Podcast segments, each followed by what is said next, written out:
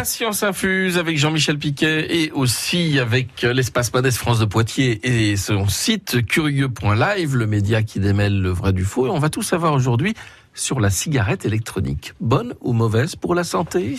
Santé publique France a publié une enquête qui montre que trois quarts des ex-fumeurs devenus vapoteurs considèrent la cigarette électronique comme moins nocive que la cigarette ordinaire. Mais qu'en est-il en vrai? Dans l'état actuel de nos connaissances, les e-liquides contenus dans les cigarettes électroniques semblent moins nocifs que la fumée de cigarette. Attention toutefois, ne nous emballons pas, l'idéal étant bien entendu de ne rien fumer du tout. Mais un fumeur qui devient vapoteur exclusif diminue le risque de développer des maladies en lien avec le tabac fumé.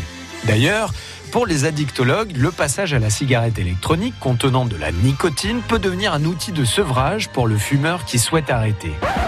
Concernant les risques à proprement parler, ils sont encore peu étudiés. On trouve notamment du diacétyl dans les composants chimiques des arômes qui constituent les e-liquides. Ingéré, il ne représente pas de problème particulier, mais lorsqu'il est chauffé, eh bien, il peut être à l'origine de maladies du système respiratoire pouvant aller jusqu'à la transplantation pulmonaire.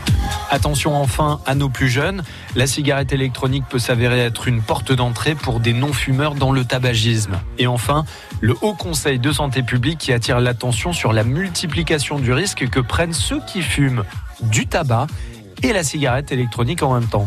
Enfin, en même temps, vous compris. Pour terminer, j'aimerais souhaiter un bon courage à tous ceux qui souhaitent arrêter de fumer. Croyez-y, nous, on est avec vous.